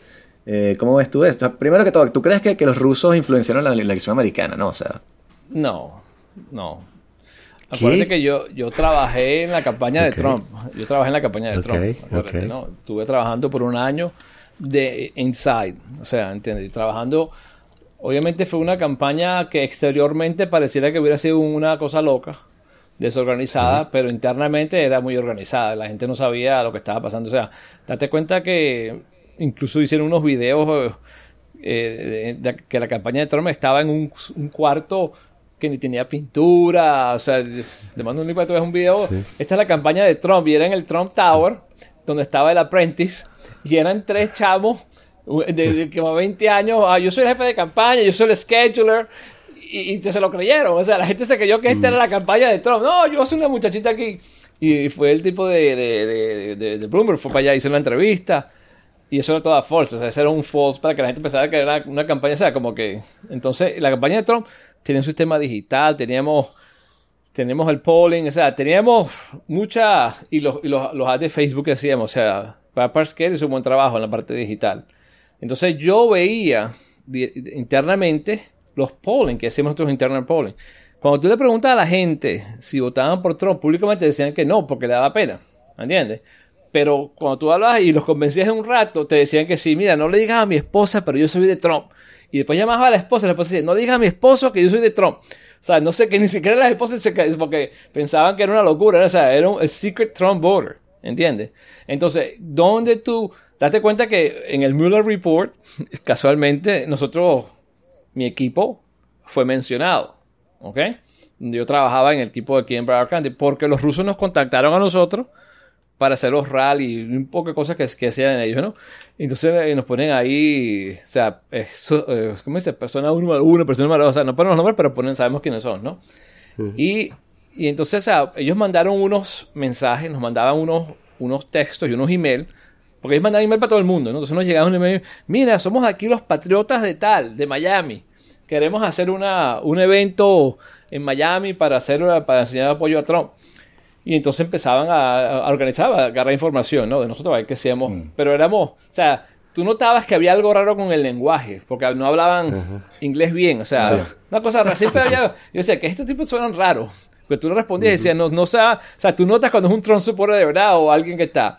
Y entonces eso, esos emails los descubrió el Mueller y, y pusieron el reporte. Entonces, en el grupo de Facebook, incluso CNN fue a la casa de una señora, una, la jefa de, aquí de Miami, de, la campaña de Trump, y la atacaron, en, la CNN fue a su casa y la acusaron de ser una rusa y no sé qué. O sea, ah, y la tipa decía, no, sí, yo no trabajé con ningún ruso, pero aquí tenemos los emails que te mandan los rusos, pero eso qué tiene que ver, o sea, una cosa que... O sea, entonces, ¿cómo, cómo afectó ¿Cómo afectó los rusos a la campaña de Trump? Eso es lo que no sé. Cuando tú llamabas a la gente, o sea, yo estuve teniendo, yo tenía un call center, ¿no? Donde todos los días hacíamos 10.000 de, llamadas, de survey, de push pulling, de todo, ¿no? Un call center que teníamos y, lleno de gente todos los días. Yo, era el número dos en llamadas en, el estado de Florida, ¿no? Que llamaba en, todo el estado de, de gente, ¿no? Y yo tenía la data, o sea, yo, cuando, cuando, cuando tú llamas, tenemos un teléfono que es un, teléfono, ¿sabes? Un voice over IP, un teléfono con una pantallita, y tú llamas, hey, Mr. how you doing? How you feel today? Do you think you're Trump? How you like to O sea, y empiezas un survey, y el teléfono mismo, aprietas el botón y, y vas colectando la data, ¿no? Y al final del día yo veo la data. Oh, tenemos aquí, tenemos... Porque tú básicamente, el sistema que tenía Trump es muy interesante, porque el script que tú lees, o sea, cuando tú haces la llamada, te, te da un script en la pantalla, y el script cambiaba. Depende del survey que tú hacías, o sea, lo modificábamos y hacíamos el, o sea, el tweaking. Y, por ejemplo, en la noticia una cosa de los veteranos. Un veterano le quitaron la bandera. Bueno, y empezamos con... ¿Usted cree que los veteranos tienen que ser eh, discriminados por tener banderas en su casa? No, no, entonces tenemos que elegir a Trump. Él no va a discriminar a los, veteranos. Entonces em, empezábamos con ese... Es una cosa interesante cuando tú ves una campaña desde adentro cómo psicológicamente manipulan, no manipulan, pero o sea, eh, como se dice, eh, una palabra, eh, persuaden. es una campaña de persuasión. O sea, tú persuadas a la gente para... Y claro, y tú las noticias las usas para eso. O sea, las noticias del día, porque verte que aquí el news cycle de 24 horas ya no son ni siquiera 24, son 12 horas. Tú hagas news cycle. Y tú usas esa noticia y empiezas el script. Que eso es que el escándalo. Por ejemplo, Hillary Clinton se desmayó. Se fue el... Sí. ¿Te acuerdas que se desmayó y se cayó? Sí, bueno, sí, ese día... fueron los tiempos, sí. Sí, empezamos a hacer ¿Usted piensa que una presidenta puede tener una persona que en esas condiciones enferma? Y empezamos a hacer, o sea, eso de que sea, dime dónde, cómo influenciaron las elecciones. yo también estuve involucrado en la parte de las elecciones, en, la, en, el, en el departamento de elecciones de Florida, ¿entiendes? Donde contamos los votos. O sea, yo era el supervisor de supervisor de, elecciones, que yo estaba viendo las máquinas, la data, para estar seguro que no... Que, yo vivo en un condado, que es Broward County, que es un condado que es demócrata, o que es el, más, el condado más grande demócrata después de Miami, ¿no? O sea, aquí somos 3 a 1 demócratas contra republicanos, ¿no? Yo estoy, estoy rodeado de socialistas y de demócratas, ¿no? Y entonces aquí solamente con este condado tú puedes cancelar todos los votos de los republicanos de casi todo el estado de Florida. Entonces es importante que aquí contemos los votos correctos. Si yo soy la persona que estoy adentro asegurando que no haya, que no haga trampa, ¿no? Y entonces digo, ¿cómo, cómo, o sea, ¿cómo hacen los rusos para meterse aquí? O sea, yo decía, porque es un sistema que ni siquiera está conectado a la internet. Y no es porque lo haga así, sino que es una cosa tan vieja que usa modem. O sea, usa modem dial-up. ¿Entiendes? De punto a punto. O sea, yo, yo, yo, super, yo, sé, yo sé de la auditoría del sistema, entonces yo, yo, sé, yo me pongo a pensar, si yo siendo hacker, ¿cómo yo me meto aquí? O sea, porque date cuenta que lo único que puedes hacer es eliminar votos, no puedes añadir votos. O sea, es imposible añadir votos al sistema porque ¿de dónde sacan los, los votantes, no? Pues los puedes sustraer. O sea, quitar votos es más fácil que añadir votos. Pero incluso sí, pero cosa que este, o sea, lo, que estaban diciendo no era que los rusos habían hackeado la elección así directamente, sino que eh, la idea es como que, que, es burda difícil de argumentar, ¿no? Y por eso que no, no, cuesta tragárselo. Pero es que, que los rusos, al volcar los emails de Hillary dos semanas, una semana antes de la elección, y crearon duda, y entonces la gente que estaba on the fence, como que los Bernie Sanders voters, los que iban a votar por Bernie Sanders, que dijeron, bueno, nada, iremos por Hillary, ¿qué coño? Cuando ven lo de los emails, dicen, ah, no, vale, esta es una corrupta de mierda, no voto y se Eso es lo que dice. ese, argumento no es, válido porque en Florida y en muchos estados hay early voting. Se vota un, mes antes. Las elecciones empiezan un mes antes de la elección. Aquí en Florida, o sea, las elecciones son el 4 de noviembre. Empiezan a votar el, 4 de octubre. O sea, tú vas a votar, o sea, hay un sitio de votación abierto por correo o por early voting sites, que tú puedes, en, básicamente en las bibliotecas. Entonces, tú tienes un mes para votar, ¿entiendes? Y, la mayoría de la gente votó early voting. Muy poca gente, o sea, si tú, eh, o sea, un tercero votaron en early voting, un tercero por correo y un tercero el día de la elección. ¿Entiendes? O sea, dos tercios de la gente que votó votó antes de, que esas noticias salieran de, los emails, ¿entiendes? A mí me parece que, una cosa más clara es eh, que sí parece, o sea, el, surgimiento del fenómeno de fake news ha hecho que, el discurso se polarice y quizás haya gente en el medio que no está convencida por las opciones más populares. ¿no? Te, voy a poner un ejemplo. Em, eh, yo, em, bueno, primero, exacto, no vivo en Estados Unidos y por lo tanto, este, o sea, conozco suficiente, pero no vivo en Estados Unidos, por lo tanto es muy difícil ponerme en, esos zapatos, pero yo probablemente, eh, eh, digamos, hace 10 años hubiese votado por Obama, por ejemplo.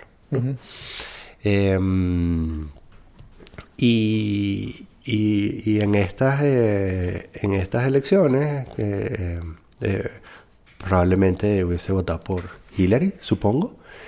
Pero, mm, porque, bueno, en principio no, creo que a, mí Trump no me cae bien y no, no, estoy, no estoy de acuerdo con, no estoy de acuerdo con algunas cosas del Partido Republicano y tal, pero, pero lo que sucede ahora es que yo leo las noticias y yo sería una persona que jamás votaría. O sea, yo no votaría en las próximas elecciones. Porque porque sería o votar por Trump, que ya no, no, lo iba a hacer, o votar por esta cuerda de locos mamagüevos que aparecieron ahora. Básicamente porque el, fenómeno de... O sea, ha llegado a un nivel de histeria. Eh, el fenómeno de, los fake news ha, ha provocado un nivel de histeria que las únicas voces que la gente escucha son las de los locos, ¿no? Entonces, ¿sabes? Toda la gente que tenía ideas moderadas, eh, me parece, en ambos lados, eh, han sido calladas las ideas moderadas y lo que hay es gente, bueno, proponiendo cosas muy locas. Eso, así, así, lo veo yo desde afuera. Y, y en, el, en el caso de las elecciones en Francia, hace, ¿sabes? Cuando, cuando ganó Macron, eh, hubo, ¿sabes? Era muy, muy, muy notorio eh, que, ¿sabes? La, ¿Cómo se llama? La, Internet Research Agency, ¿sabes? Estos famosos troles de... Sí, este... Estaba súper metido a favor de... O sea, publicaban memes. Publicaban memes en inglés, que los franceses no le paran bola a eso, pero era como los recursos que tenían. O sea, no tenían suficiente funding como para hacer la campaña en francés, entonces publicaban memes con, con Marine Le Pen disfrazada de Juana de Arco y tal, ¿no? Este... Y era una campaña rechísima en contra de, bueno, de, los moderados, ¿no? En contra, por supuesto, principalmente, en, contra de los, de los moderados en la derecha, porque, porque, bueno, había un interés porque Marine Le Pen, ¿sabes? Porque está el asunto también de, de, debilitar Europa porque, porque, bueno, a Rusia le conviene una, Europa más débil en términos de negociación, ¿no? Entonces, eh, y la manera de debilitar Europa es, bueno, eligiendo eh, a gente que no está a favor de la idea de Europa. ¿no? Pero bueno, esto, es otro asunto. Lo que quería decir es, a, dónde iba, quería saber cómo ves tú, si, si, si tú ves que, la, que el si estás de acuerdo con este asunto de que, de que los extremos tienen ahora mucho más voz que antes. Sí, eso es correcto. Y, y, qué pasa con la gente como yo, que ahora no vota porque... Lo que pasa es que la gente que dices tú que estás en el medio, es algo que o sea, a mí nunca me, me pareció una mm. buena posición, porque es indeciso, ¿no? Cual, aquí decimos un, dicho que la gente que está en medio de la calle los atropellan, ¿no? Eh, ahí tienes el ejemplo, te están atropellando, ¿no? Porque tienes que ponerte a un lado de la calle, a cada lado, ¿no? Em, eh, obviamente por la, por la social media, la gente se agrupó a cada lado, ¿no? Estás viendo que en el Facebook, tú ves la gente que está en los amigos de Facebook, todos son de un lado. Tengo muy poca gente que son del lado de Hillary o del lado demócrata, ¿no? O sea, porque no haces el like, eh, las cosas del like, ¿verdad? Que inventó Facebook y el social media, que tú haces el like y ahí es donde te, en los algoritmos te meten hacia, hacia esa persona que tú eh, apoyas, ¿no? Porque si no haces like, no vas a estar en, la plataforma. Que porque tú te vas a cansar de estar viendo cosas que tú no estás de acuerdo.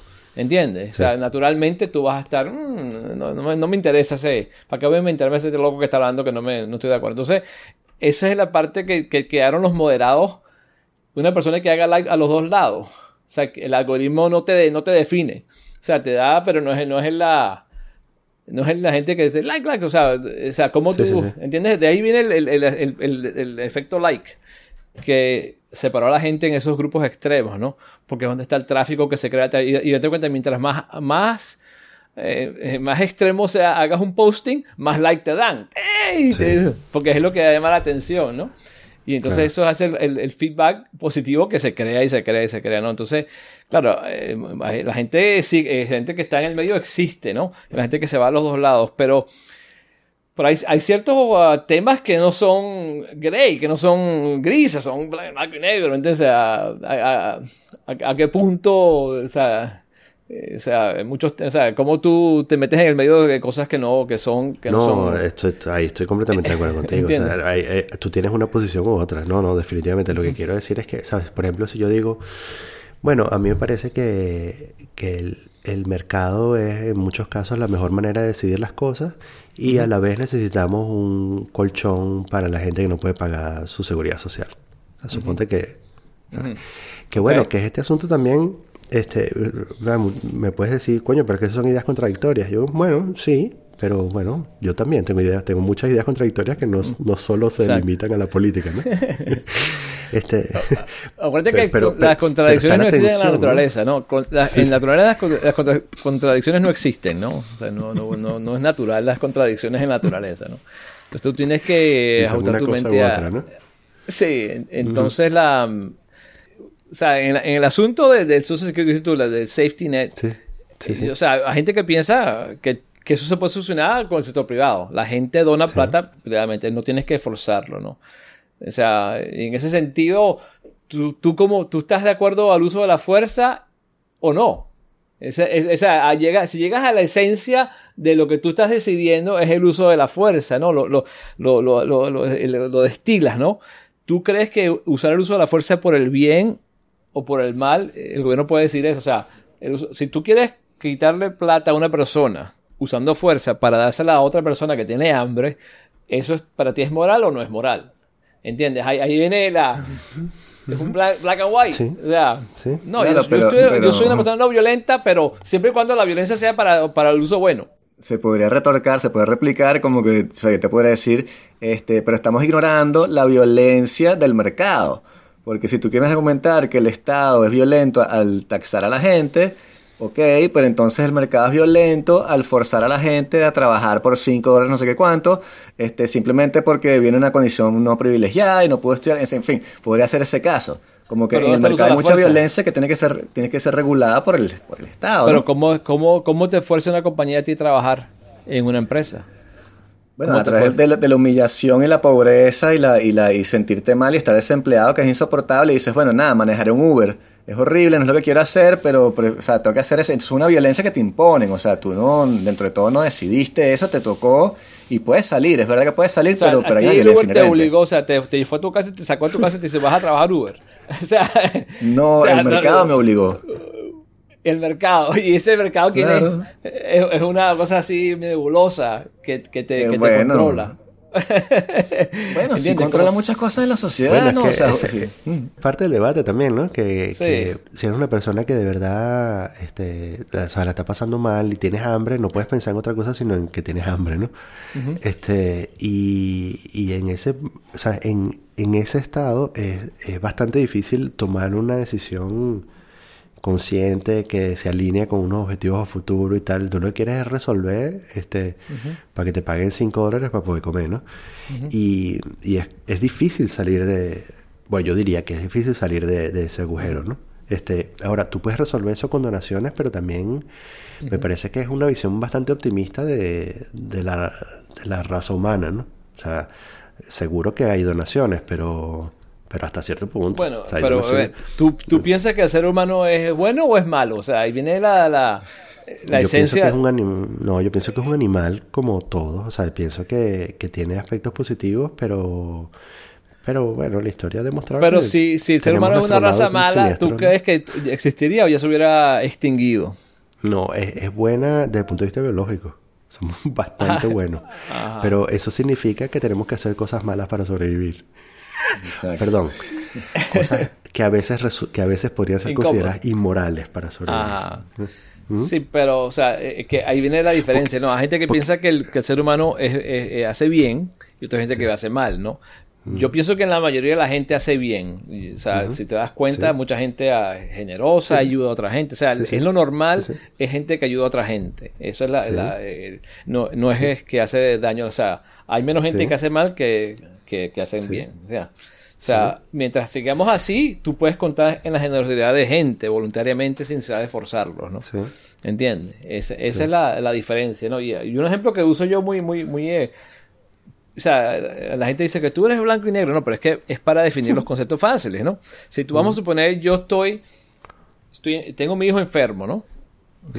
Y necesito plata para el doctor, ¿no? Y voy, voy donde el vecino, le digo, mira, vecino, por favor, ayúdame, necesito que me des eh, mil dólares para pagar una medicina para mi hijo. Y el tipo dice, no, no tengo, no, no te puedo dar. Yo sé que tienes plata, dame la plata. Entonces, no, no, no te quiero dar. Ok, está bien. Entonces vas, te bajas y no te vas con bajas y agarras, agarras a tu vecino. Y vas con tu vecino, dos personas, ¿no? Mire, señor, mire con mi vecino, dos, comienza, da mil dólares para, para que me a mi hijo, ¿no? Sí, sí, va, sí. dice que no, va. Traje a 10 personas. Mira, señor, aquí tenemos 10. Hemos decidido los 10 que te vamos a quitar los mil dólares. ¿Ok? Sí. Para pagarle a mi hijo. O sea, porque como ya somos 10, ya es democracia y ya tenemos que decidir que esa sí. plata para- O sea, ¿a, a qué punto tú decides la moralidad?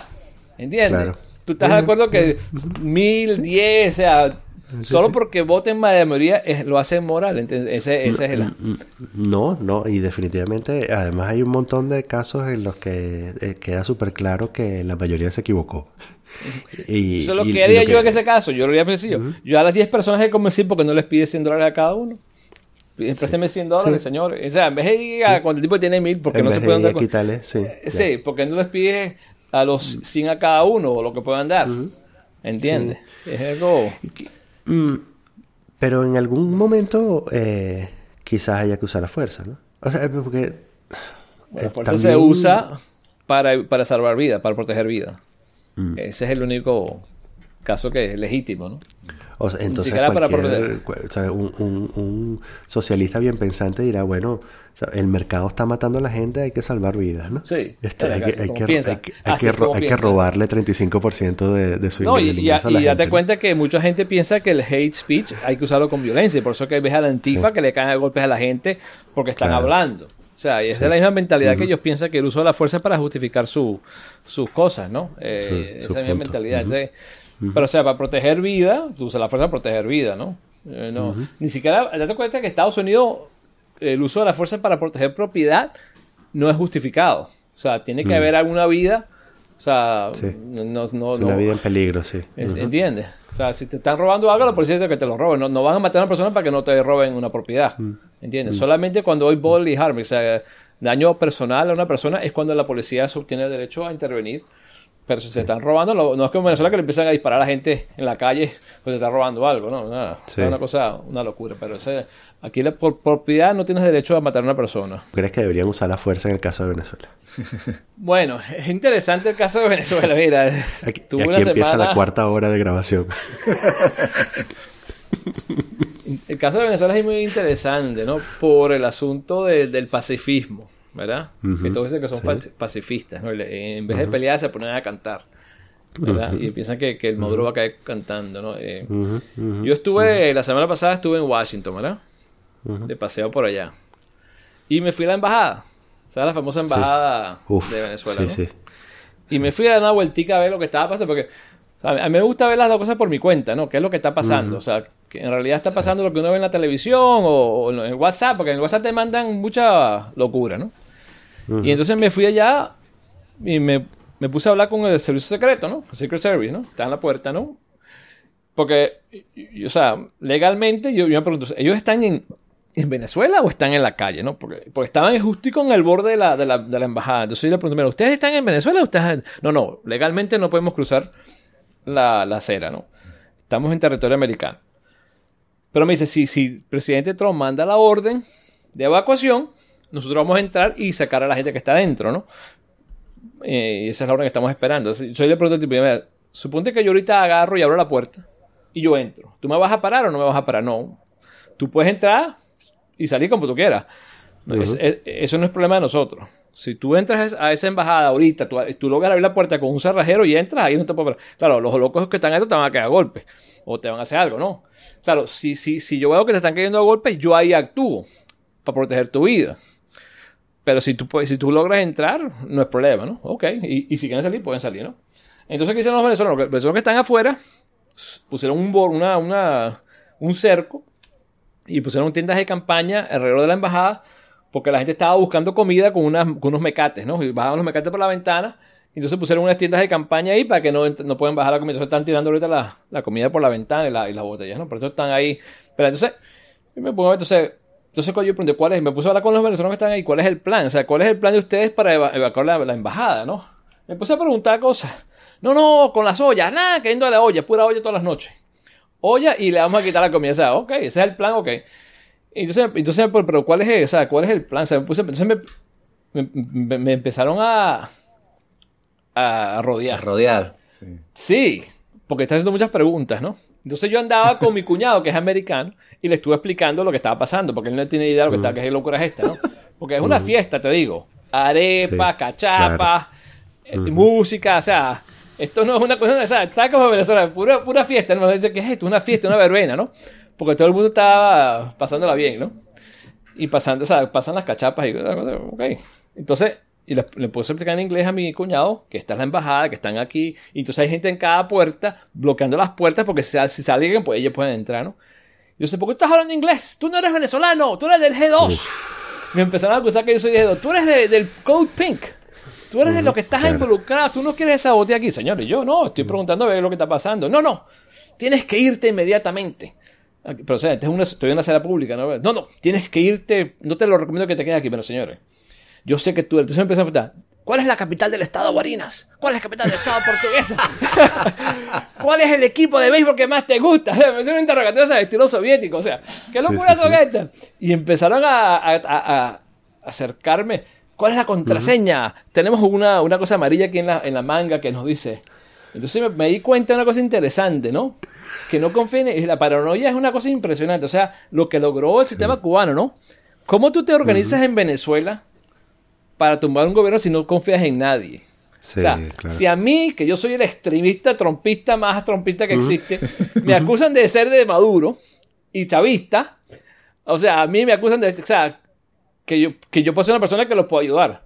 Incluso al día siguiente me fui a la Casa Blanca y estuve con la gente de la Casa Blanca, ¿no? O sea, si yo soy la persona que ellos piensan que soy chavista, o sea, ¿cómo tú te organizas en un país para hacer una compilación de un plot, un sabotaje? O sea, entonces, eh, entonces esa es la técnica que, psicológica que han usado los gobiernos.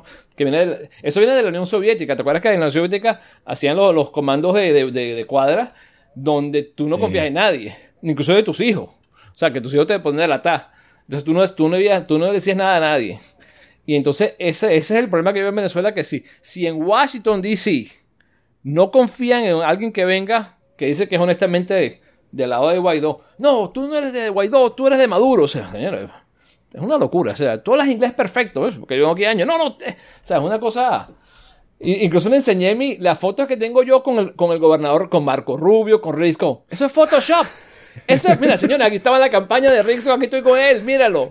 Eso es Photoshop, eso es todo Photoshop. Le enseño mi carnet de republicano. Mm. Le enseño mi carnet del, NRA. Eso es todo es falso. Este es el G2. Que o sea, es una cosa que hasta qué punto llega la locura. Entonces, claro. Entonces, bueno, entonces, ¿qué pasó en Venezuela? El problema era que se pensaba que, la, que Guaidó iba a poder persuadir a los militares, ¿verdad? Para que se saltaran o se salieran o, no defendieran al gobierno. Eso fue, obviamente, no, no calculado correctamente, porque el plan de Trump dijo, vamos a usar el plan de Guaidó, que es de ellos, internamente van a lograr convencer a los militares que se salgan y la gente iba a seguir a la calle, pero no salió. Si ves el del 30 de abril, no salió mucha gente. Comparado con otros años, la, la calle no estaban súper llenas, ¿verdad? Y, y, lo interesante, que eh, yo estoy en el grupo de WhatsApp con mucha gente en Venezuela, tengo varios grupos allá, ¿no? De mis amigos. Entonces, el, primero de mayo, empecé a mandar los mensajes. Señor, ¿dónde nos reunimos? Vámonos a la, eh, vamos a estar en, en las Mercedes y nos vamos a, a, a allá y entonces a las 11 y después a las 3 nos encontramos en el restaurante y a las 6 vamos a tomar cerveza. O sea, tenían los planes del día ya que iban a saber que ya iban a, almorzar. ¿A dónde nos, ¿En qué restaurante vamos a encontrar? O sea, entonces yo, yo veo que las marcas son el punto de salida, pero nunca dicen el punto de llegada. O sea, nunca te dicen a dónde nos no vamos a llegar. Y entonces, se digo, pero ¿cuál es entonces cuál es el plan? Entonces yo le pregunto a la gente, señores, si, usted, si ustedes le mandamos armas, ¿ustedes las van a usar o no? Supone que, ¿quién está pidiendo armas en Venezuela? Supone que Trump dice, vamos a mandarle un cargamento de armas a ¿ustedes las van a usar? Y dicen, no, yo no soy carne de cañón, yo no, yo no estoy entrenado, sino que lo hagan otra gente. O sea, tú me estás diciendo a mí que tú quieres que un soldado americano vaya a matar a Diosdado Cabello o al gobierno, a alguien del gobierno por ti. Y tú no, tú lo vas a ver televisión. O sea, que tú tienes, ¿tiene sentido eso para ti? O sea, ¿cuál es tu interés? No, pero es que yo no estoy entrenado, no sé qué, pero estás dispuesto a entrenarte. O sea, no, estoy muy viejo para eso. Ah, o sea, ¿a, qué punto vas a defender tú? Porque si tú puedes ver la historia en Estados Unidos, decían aquí, dame libertad o dame muerte. Ese es el, el, moto de, Estados Unidos, ¿no? No, no, no como patria muerte, sino libertad o muerte, ¿no? Como cambió Fidel, ¿no? Y entononió mucha gente se, se unió a la, a la, a la, peleando contra el imperio británico, ¿no? Que era un, un super imperio. Estamos hablando de unos pelagatos contra un imperio. Y que en Estados Unidos, ¿qué pasó en Estados Unidos? Francia, donde, están ustedes, ayudó a Estados Unidos con armas y barcos, o sea, pero la pelea la hicieron los americanos, no los franceses, ¿entiendes? Los, los franceses aportaron logística contra los ingleses, ¿no? Entonces, esa es la. Esa es la. Entonces, ¿qué pasa? Otro, problema que tiene Trump con Guaidó es que Guaidó es de izquierda, ¿no? Izquierda light, socialista light, ¿entiendes? Entonces, por ahí confían, pero no confían. ¿Qué diferencia va a haber entre el gobierno de Guaidó o, Leopoldo de la izquierda comparado con Maduro? O sea, que lo van a hacer menos peor. Entonces, eh, esa es otra cosa que lo tienen. O sea, que María, Corina, es la única que tiene derecha, ¿no? Que existe y, la tienen aislada.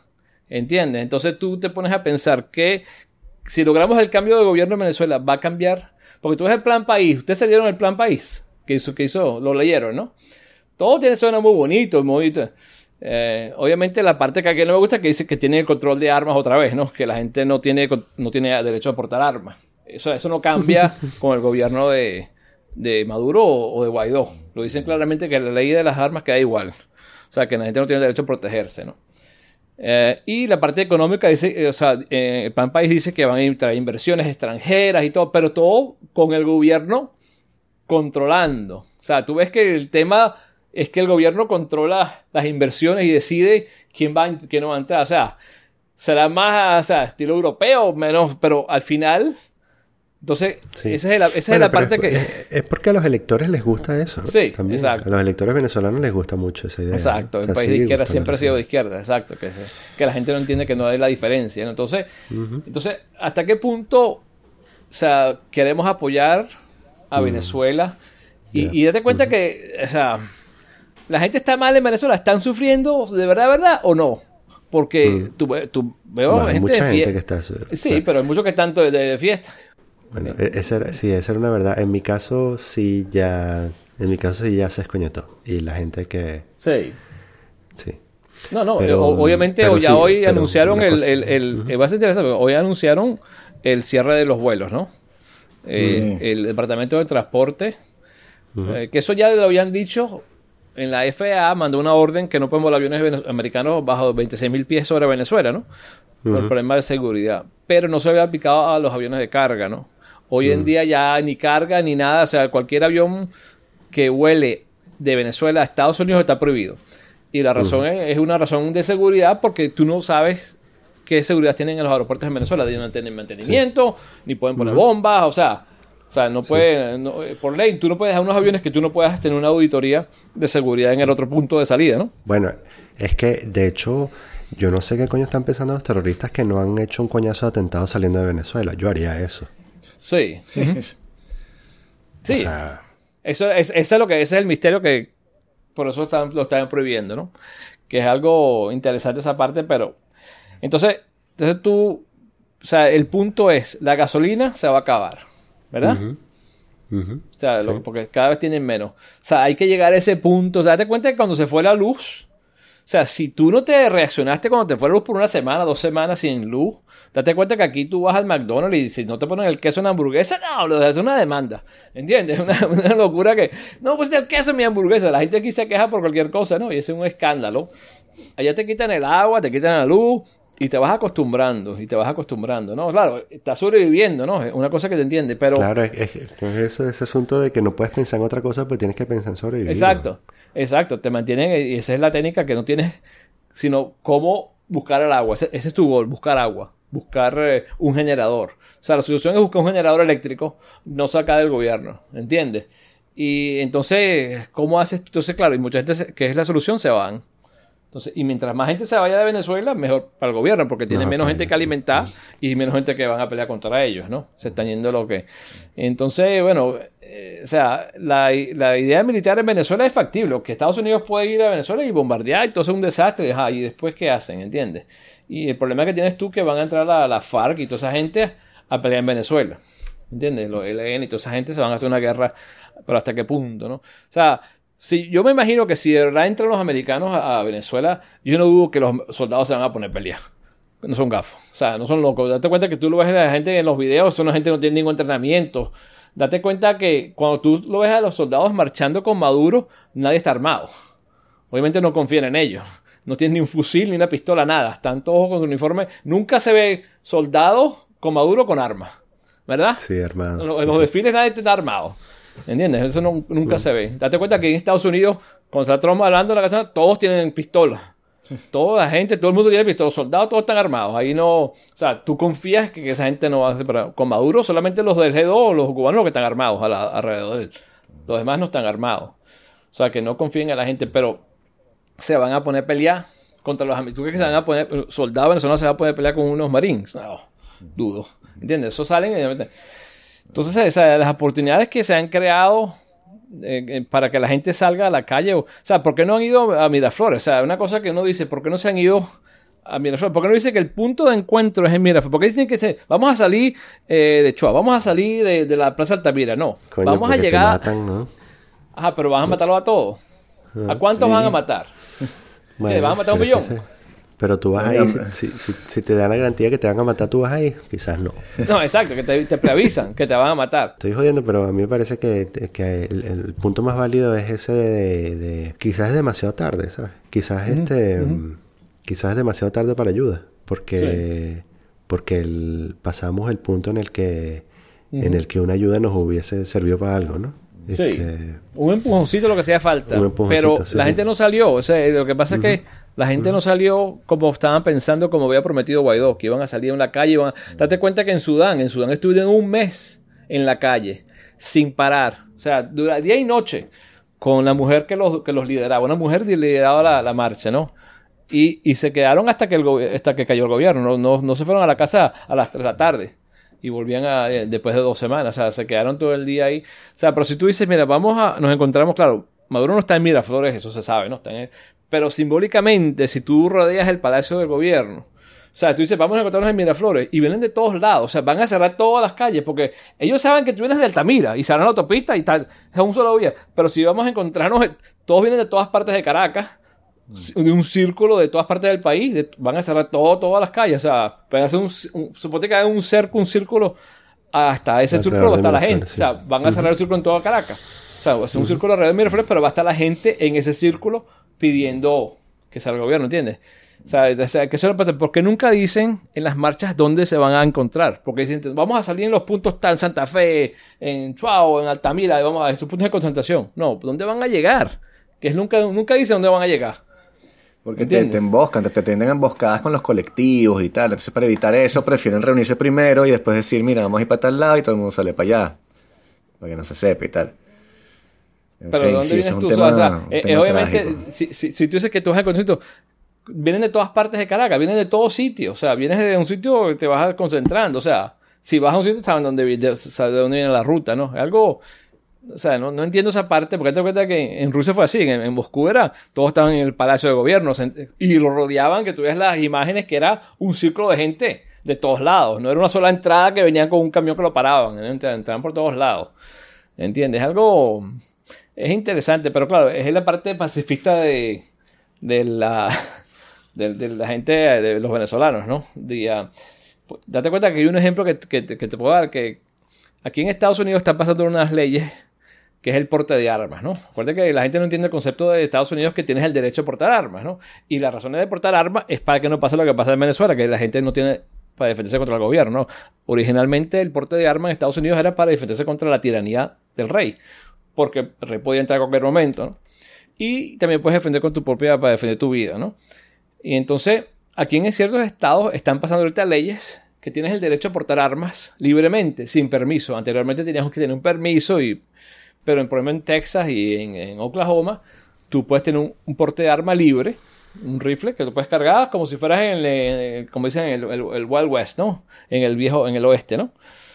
Claro, la gente lo hace, no lo hace, no, pero hay gente que lo hace a propósito para probar la ley. Entonces, ¿qué hacen? Se van a la calle con su rifle y lo filman en YouTube y entonces y, la gente se pone en medio de la calle con un rifle y ay, llaman a la policía, este señor está en lo Y la policía tiene que decirle a la gente, no, que eso es legal. O sea, que están haciendo, si, si tú no usas ese, ese derecho, lo pierdes. Entonces hay mucha gente que usa ese derecho, claro que es extremo, pero lo usan diariamente. Estamos aquí, eh, por ejemplo, aquí en el estado de Florida, tú puedes tener el derecho a portar armas si vas a pescar. Si, si tú tienes una caña de pescar en tu mano, tú puedes tener una pistola al lado tuyo, o un rifle. ¿Entiendes? Siempre y cuando tenga una caña en la mano para ir a pescar, ¿entiendes? Entonces hay gente que hace todo el día, se pasa caminando por la calle con la caña y con su pistola y su rifle. ¿Entiendes? Caminando por la calle, para ejecutar esa, para eh, eh, ejercitar ese derecho. Porque si no lo usas, lo pierdes, ¿entiendes? Que esa, esa, cosa que tú ves aquí que mucha gente hace, ¿entiendes? Que, que en Venezuela, o sea, claro, es más peligroso, pero cuando la gente en el 2012, mucha gente entregó sus armas, ¿no? Chávez pasó la ley de que era para protección de la gente. Ay, vamos a quitar las armas para que no haya. Y, la gente pensó que los colectivos iban a dar las armas, por favor. Entonces, mucha gente, la gente honesta, entregó sus armas y sus balas y todo. O sea, vamos a, vamos a, es una cosa muy bonita, no hay, no hay pistolas en Caracas, eh, ahorita hay más que nunca. ¿Entiendes? O sea, entonces, porque en ese momento, o sea, tú dices, ¿cómo te, cuál, es la, cuál es la forma más fácil de salirte de un hueco? No estar en el hueco, ¿verdad? Esa es la solución. esa es la forma más fácil, no, no caer en el hueco si, no caes en el hueco, no, no, no, tienes que salirte del hueco. Una vez que estés en ese hueco, es difícil, ¿no? O sea, ya en Venezuela se ha metido en tantos huecos que es muy difícil de, de, sacar, ¿no? O sea, es, es muy difícil, ¿no? Claro, Trump es el único presidente, claro, si hubiera ido, cuando Obama estaba de presidente, si le hubiera hecho lo que prometió Trump, quizás hubiera salido algo, ¿no? Acuérdate que en, en las marchas de, de protestas que teníamos millones de gente en la calle. Eso sí era un buen momento. Y estaban matando a gente, cientos de muchachos en un día. O sea, date cuenta que el gobierno no mató a nadie, es muy poca gente. En las últimas marchas del 1 de mayo, ¿tú crees que eso fue accidente que no mataron a nadie? Eso estaba controlado.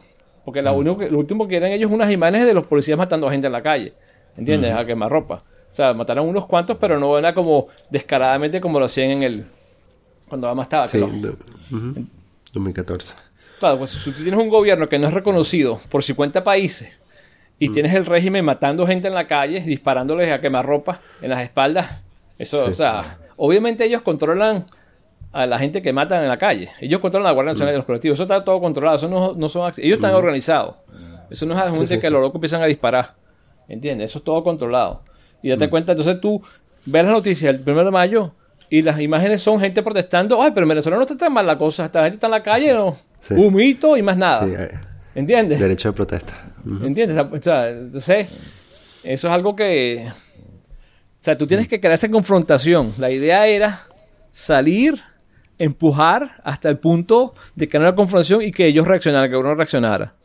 Ese era, ese era, el plan que tenían ellos. Y ahí intervenir. Mira, el gobierno está cometiendo genocidio, ya se ve. Claro, el genocidio en Venezuela existe porque la gente muere diariamente, ¿no? Pero no es visible, no, no es mediático. ¿Entiendes? Y que ese es el problema que, que estábamos, querían lograr en ese día. Y eso lo hicieron el 30 de abril es crear supuestamente esa promesa que iban a salir los militares, pero no salieron. Y la gente tampoco salió. Que es algo que, que salió Leopoldo diciendo salgan a la calle y no le hicieron caso. ¿Entiendes? Él estaba trabajando. Este, Mira, primo, una, una última pregunta, pues se está haciendo burda de tarde por acá, pero este, te iba a preguntar, este, a la mitad entonces del, del, del- la- el gobierno de Trump, van como dos años ya, ¿cómo lo ves tú? ¿Cuál es tu evaluación de, Tres, tres. de la presidencia? Tres. ¿Cómo, cómo lo ves tú? Bueno. Trump tiene 91% de aprobación en las encuestas en los republicanos, ¿ok? Ah, ok. ¿Ok? Y, y tiene 47% de aprobación en el público general, ¿ok? Y es más alto que lo tenía Obama. Obama estaba al 44%. En esta época, Obama tenía el 44% de aprobación, ¿ok? Entonces, Trump es uno de los presidentes que ha tenido la- la- en cuanto al Partido Republicano, una persona que, que, que repo- que el Partido Republicano no lo quería, ahorita es el 91% de aprobación dentro del partido. O sea, una cosa impresionante, ¿no? Eh, hoy en día, en este momento, lo dijo ahorita Mark Cuban, no hay ningún demócrata que pueda contra Trump, ¿verdad? Y date cuenta que la economía la gente la siente. Tenemos un desempleo de 3.6%, ¿no? 160 millones de personas trabajando. En la historia de Estados Unidos nunca he visto tanta gente trabajando. O sea, tú ves carros nuevos, ves la gente comprando, o sea, se nota. Las casas se están vendiendo. O sea, aquí en mi las casas se venden, en una semana ya están vendidas las casas, ¿no? Mucha, mucha. O sea, la economía se está moviendo, la gente sabe que la economía está bien. Entonces, ¿qué es lo que crea eh, la, la prensa? Está creando la parte de moral, que Trump es inmoral, que Trump habla mal, o sea, que es algo que, que Trump nunca se eligió de papa. O sea, él nunca dijo que era un papa, que era un cura. O sea, entonces lo único que tienen contra él es, las acusaciones de la cosa de los rusos y que es inmoral y que es racista. No, la, la parte de la, la racista es algo que, que ya, obviamente, la gente ya, como lo han usado tanto, ya no tiene valor. Si te cosas racista tantas veces, es como que llama al lobo, ¿no? Ahí viene el lobo, ¿hasta qué punto lo crees, no? Entonces, Pero, pero ya, pero, o sea, cuando dijeron que era racista, lo estaban diciendo por este, el Duke este, ¿no? O sea, el, el Bill Duke este, el, el gran wizard de los, del Ku Klux Klan estaba con él y que él dijo que no, no está, en la, había protestas, había gente mala en los dos lados y no condenó el- a los white Ajá, supremacists en Eh, George- bueno. Jacksonville. en, Char- sí, en Cha- en con- Charlottesville, ¿verdad? Entonces, bueno, eso es un hoax, sí. ¿verdad? Eso es un hoax total porque Trump condenó a, a los white supremacists. Totalmente, dijo, I'm condemning totally. Cuando, cuando Trump dice que hay personas buenas en los dos lados, él estaba hablando del tema de las estatuas, ¿ok? En, en- en esa marcha había gente que estaba a favor y en contra de sacar las estatuas, ¿ok? Ese era el debate principal, la estatua de General Lee, que estuvo presente enfrente de ella. Entonces, hay gente que piensa que históricamente tú tienes que dejar las estatuas malas o buenas para que la gente entienda la historia, ¿ok? Y hay gente que, que sé que son, se ofenden por la estatua y quieren remover esa. Trump está hablando de ese el debate. Hay gente buena en los dos lados, hay gente que piensa que la estatua Claro, entonces Trump, y tú ves la, la siguiente línea de esa, de cuando dijo eso, la siguiente dijo, y no estoy hablando de los, de los racistas, ni los nazis, ni los white supremacists, que los tengo, que los condeno totalmente. O sea, la siguiente línea de ese párrafo dice que los condena totalmente. O sea, que eso nunca lo enseñan, o sea, y mandan el video. O sea, es un hoax total. Incluso hasta, hasta gente en CNN ya lo, lo corrigió. Pero hay gente que todavía cree que Trump, o sea, date cuenta, lógicamente piensas, ¿tú crees que Trump va a salir en la televisión y decir que yo apoyo los, a los nazis? O sea, ¿que, ¿en qué mente se te ocurre que una persona Trump va a decir eso? Yo apoyo a los nazis, yo, yo odio a los negros. O sea, es algo que tú piensas, ¿qué, lo, qué loco va a hacer eso? O sea, ¿quién va? El tipo no es loco. O sea, entonces lo tienen que inventar y, y y es cosas que se demuestran totalmente. Sea, claro, la gente dice, no, eh, tú, tú le enseñas la cuota la gente dice, pero tú no, no, pero es que había, eh, eh, tú no puedes estar ahí si, eres, si no eres racista. O sea, porque como habían racistas o nazistas, nazis en esa marcha, tú también eres nazi. O sea, no todo el mundo, porque estás en el zip code, también eres na- nazi. No. Entonces, esas, esas son cosas que están inventando. Claro, hoy en día, como tenemos oh, el social media, la gente, y en el YouTube tú puedes ver el video por tu cuenta. O sea, si quieres buscarlo, porque tú cuando oyes a Trump, la gente dice, Trump dijo esto. ¿Trump dijo eso o tú viste que alguien dijo que Trump dijo eso? Porque date cuenta que muy pocas veces dicen lo que Trump dice en el video, sino hay un comentarista de televisión que dice, Trump insultó a los negros. Pero nunca se en el video de Trump insultando a los negros, sino que Trump insultó a los mexicanos. Por ejemplo, que los acusó de, de- de ser eh, violadores. No, no. Trump acusó a los violadores más mexicanos. No está hablando que los mexicanos eran violadores, sino que los violadores mexicanos que vienen de la frontera. Él está hablando de violadores mexicanos, no es que, o sea, es que en México no hay violadores. O sea, es una cosa que no tiene sentido. O claro, entonces lo que dijo Trump, entonces, muy poco enseñan el video original. Y hoy en día tú puedes buscar el video. O sea, cuando tú hablas con una gente que apoya a Trump, yo vi el video con mi propio ojos y yo sé que Trump no dijo eso. O sea, porque lo veo. ¿Entiendes? Entonces, el, lo único que tenemos el detalle ahorita Trump con las tarifas, ¿no? Las tarifas es algo interesante porque es un riesgo alto. Estamos viendo una tarifa en los chinos. A mí me está afectando las tarifas porque yo importo productos de China en mi fábrica, ¿no? Y me cobran 10 mil dólares al mes en tarifa que tengo que pagar. Pero a, corto plazo estamos dispuestos a sacrificarnos, ¿no? Porque si a largo plazo logramos que esa gente se vaya de China o que China baja, su tarifa, vale la pena el riesgo, ¿no? Entonces, eso es algo que es un gamble, como Trump es una persona que apuesta alto riesgo, alto reward, ¿no? Alto ganancia, ¿no? Entonces, la, parte de las tarifas que, que, que, para mí no es un concepto capitalista, ¿no? Que uno como capitalista cree en el mercado libre. Pero el punto de Trump es que nosotros el mercado libre para nosotros, pero no para China. Cuando tú, cuando nosotros vendemos un producto en China, tenemos que pagar arancel. O sea, nosotros, nosotros los chinos nos cobran arancel, pero cuando yo traigo el producto de China para acá, no paga, no paga arancel. Entonces Trump está haciendo que se balanceen los aranceles, o sea, que sean simétricos, ¿entiendes? Ese es el plan de Trump y ese es el gamble que está haciendo el ahorita. Entonces, depende cómo resulte ese gamble de, la, de los chinos, va a ser interesante la, la elección, pero hoy en día, como está Trump, o sea, yo, creo que mucha gente que votó por Trump va a seguir votando por Trump. O sea, yo, yo, yo no conozco a nadie todavía que votó por Trump que no va a votar por Trump. ¿Me entiendes? ¿Y, no crees, que Bernie, crees que Bernie pueda ser candidato demócrata que le pueda ganar a Trump? ¿Cómo ves a Bernie, de hecho? Aparte de como persona que supongo que no te gusta. Pasa que Bernie, sabe, eh, la gente sabe que es un socialista, ¿no? y él, y él es un socialista. Pues date cuenta que ni siquiera es demócrata. La gente no sabe que él no es demócrata. O sea, él, es una cosa, una, una, cosa tan loca que él no siquiera es un demócrata y está corriendo un partido demócrata, ¿no? Y hace una excepción en, en, las reglas para que él pueda participar en las primarias, ¿no? Y entonces, tienes a Joe Biden. Joe Biden supuestamente es el que contrarresta a Bernie Sanders. Porque Bernie Sanders es izquierdista.